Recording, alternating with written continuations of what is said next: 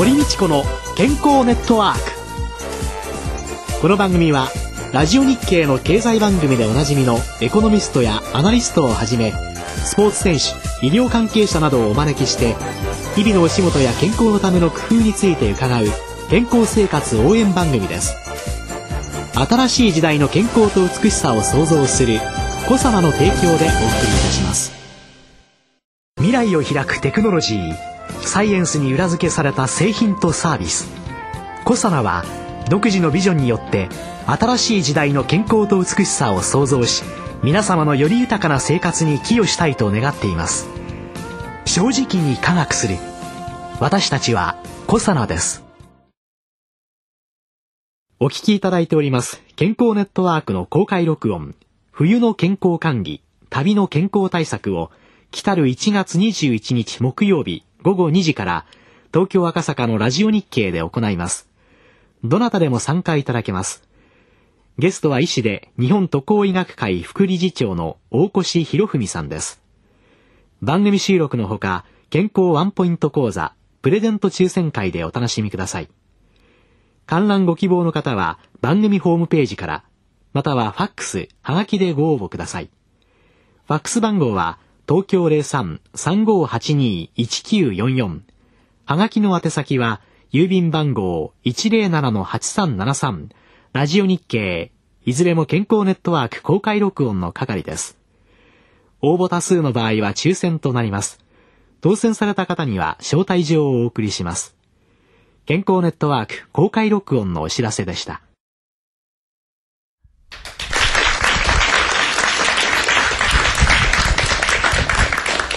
こんにちは。堀道子です。野和夫です。今週もラジオ日経のスタジオから落語家の柳家京太郎さんをお迎えして公開録音でお送りしております。京太郎でございます。改めてよろしくお願いします。はい。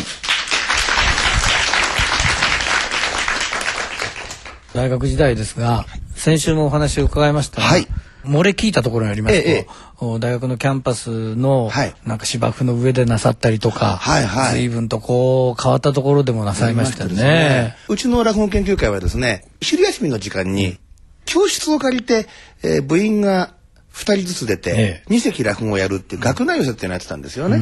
ですからあのそういうところでもって教室でやったりあと学園祭になると教室を借りて落語の公演をやるプラス芝生でやったりですとかあと新入生勧誘ですとか、はい。あそういう時期になると小学部のキャンパスは日大は当時あの芝生のありましたんで、ええ。そこでやったり。あとはその神田の今神田パンセっていうんですかね昔ローン会館っていうホール。そこであの落語の発表会やる前にはですねみんなで練り歩くんですね街を。浴衣を着て落ち研の連中が。で、千鳥ヶ淵のおお堀端の芝生の上で大喜利やったりしてですね、非常に罰当たりなことを しておりましたですね。うちの落ち研はあの、学校に5年間いても6年間いても、落ち研には4年間しかいらんないんですよ。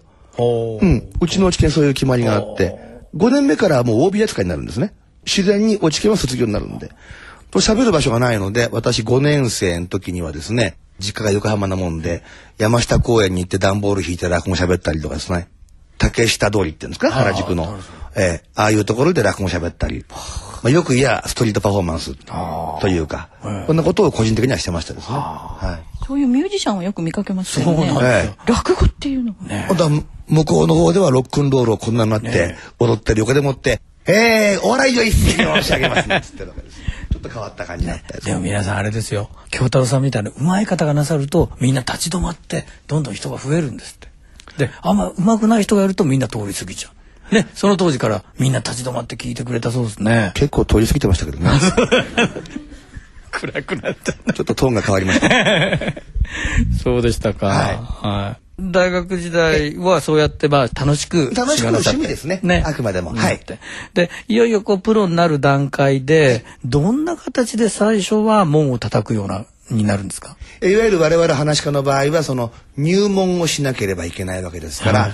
おののが自分の好きな師匠のところに弟子入りをお願いしに行く、その形は様々で、えー楽屋に訪ねたり、手紙を出したり、何らかの形で師匠のお宅を調べて師匠のお宅に直に行ったり、えー何らかの方法をとってお願いしに行くわけですね。はい。で師匠もの側も比較的すんなり「あそうかい、じゃあ明日またおいで話を聞こう」っていうふうにすんなりと聞いてくれる人もいれば、ダメでは取らないよっていう人もいるので、何度も何度もその師匠のところに日産をしてお願いをするとか、いろんな形はありますが、基本的にはその師匠のいるところに行って直にお願いする、まあ、手紙を通じてその前段階をつけるというのが普通の、私の場合はですね、えー先週申し上げたようにですねアルバイトをしてたもんですから落語やってる居酒屋で、えーそこでうちの師匠とも面識があったんですが、改めて師匠の独演会の楽屋に行ってお願いをした、はい。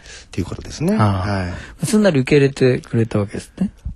どうもあ、あそこの店のあの若い学生が、柳家三協のところに入門したいらしいという噂はですね、楽屋の中で2年間ぐらい流れてたらしいんですね。2年うん、うちの師匠の耳耳にも入ってたんですよ。あいつは来るんだか5年だかなんて思ってたら私就職しちゃったんで、あ、就職したんだね、なんて言ってるうちに、また会社も辞めたらしいね、なんて。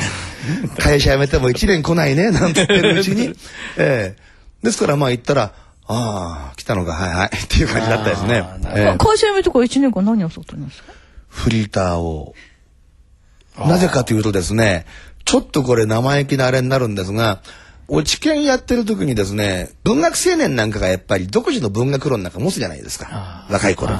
そういうものを、プロの落語に対しては持たないです。落語一般に対してもなかったんですが、学生落語というものはこうあるべきではないかみたいなことを友人たちと口角泡を飛ばして、っていうか僕が一方的に飛ばしてたんですけど、泡を。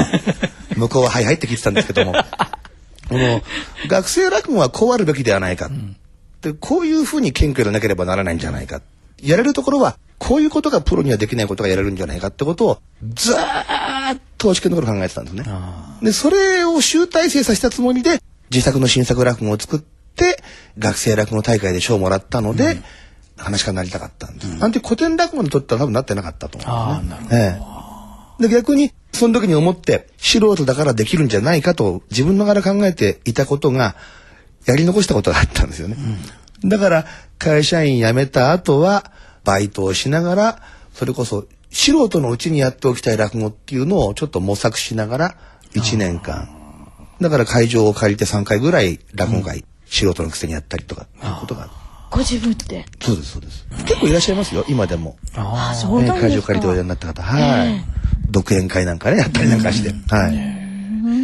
あの大学を卒業なさったのが87年。で、はい。書店に入社なさいまして、にはいおりました。もう88には退社なさって。はい、1年半で退社しましたからね。はい。で89年10月にえー三教師は入門とえそうです。い。う形ですね。はい。はい。それで修行時代なんですが、はい。まあ我々こう想像するには師匠がこう真ん中に座って、よしお前やってみろ。お前お前やってみろっていうような、はい。そのなんか講義みたいな形でねあ先生が教えてくれるのかなっはいはいはいはいてちょっと想像しちゃうんですけど、はい実際はどうなんですかね？えー違いますね。話の稽古というのは、これまた一問によってもカラーが違うと思うんですが、まあ、柳家の場合は、前座のうちは芸なんざ二の次なんていうことですね。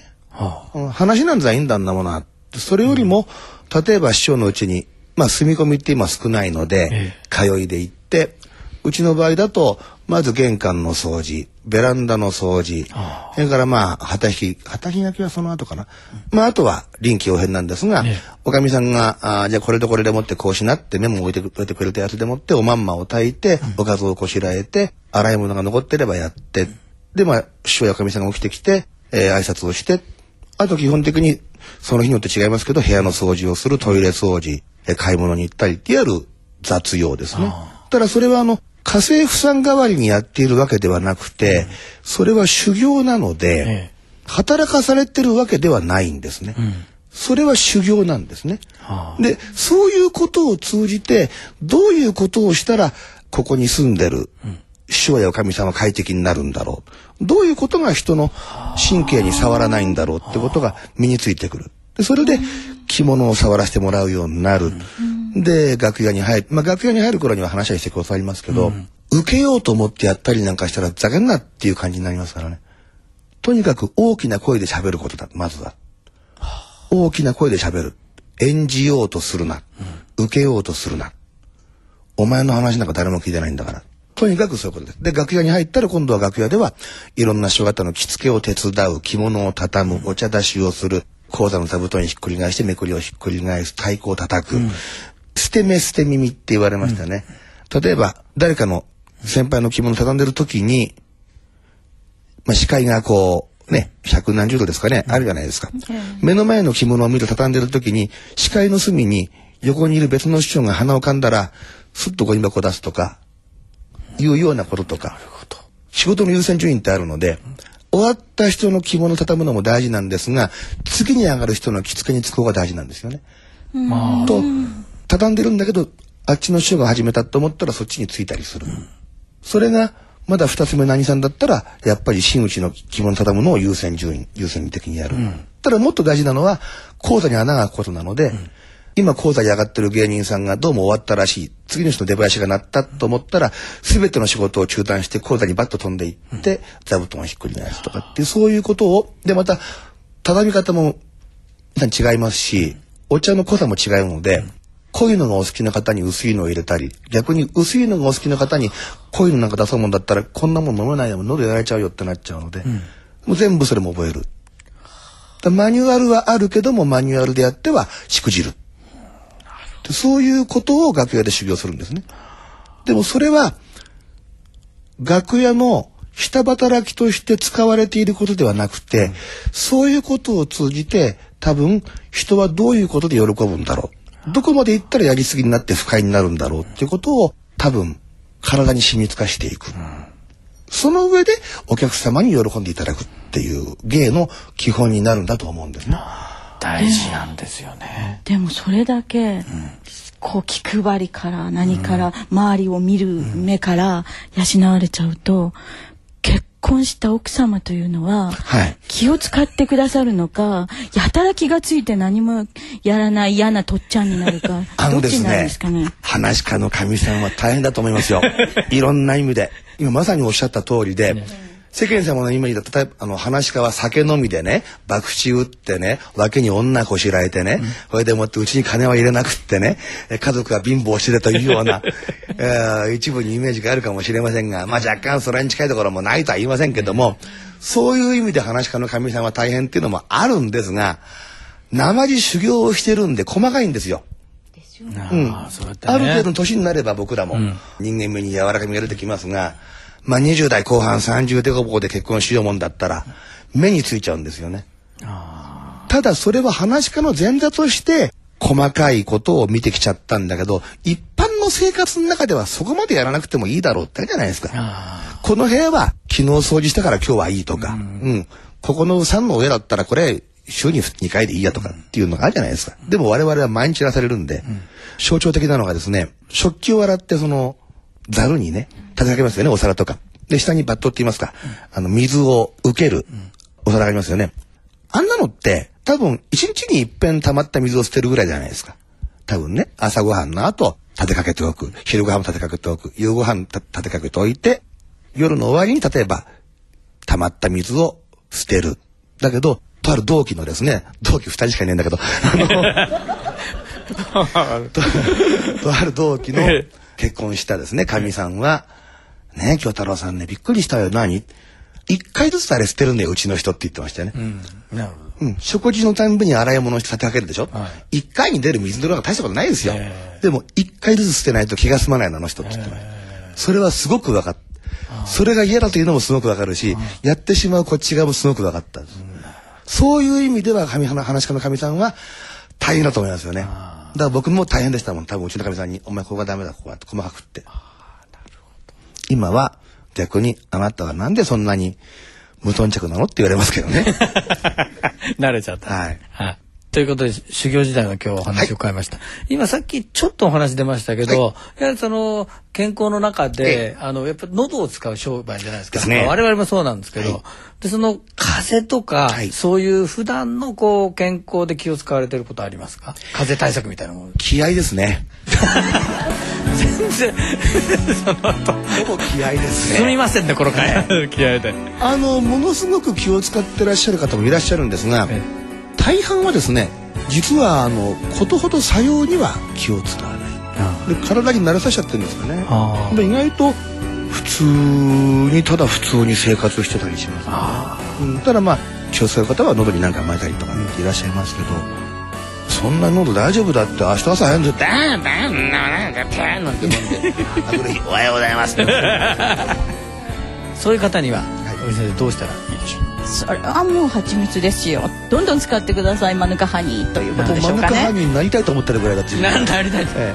抗菌作用があったりそれからあとその喉を乾燥が一番いけないですからね。そうですね。ホテルなんかにねお泊まりになることも多いでしょうからはいはいはい多いです。湿度低いですからね、はい。どうぞ湯船にもいっぱいお湯を張って。え確かにそういう工夫はしてますね我々は。あのホテル泊まった時ですよ。ビジネスホテルなんか多いもんですから湯船にお湯張っといて戸を開けて火災報知器がならない程度にですね ほん。でまあ湿気。乾燥は一番怖いですね。舌も張り付いちゃうんで、はい。というので無意識のうちにもう生活の一部だから特に気をつけてるっていうんではなくって、ええ。当たり前のようにやってらっしゃることがきっと多いんでしょうね。そうですね。自然にやっちゃってるんじゃないですかね。大したあれではないけどのど飴は欠かさずに持ってるとか、まあでもやっぱ蜂蜜系のど飴が多いですかね、はい。気合と蜂蜜で風に向かっていただきたいということでございます、はい、今週のゲストは落語家の柳家京太郎さんでした。来週もよろしくお願いいたします。よろしくお願いします。堀道子の健康ネットワークお相手は堀道子と宇。野和夫でしたそれでは皆さんごきげんよう。さようなら。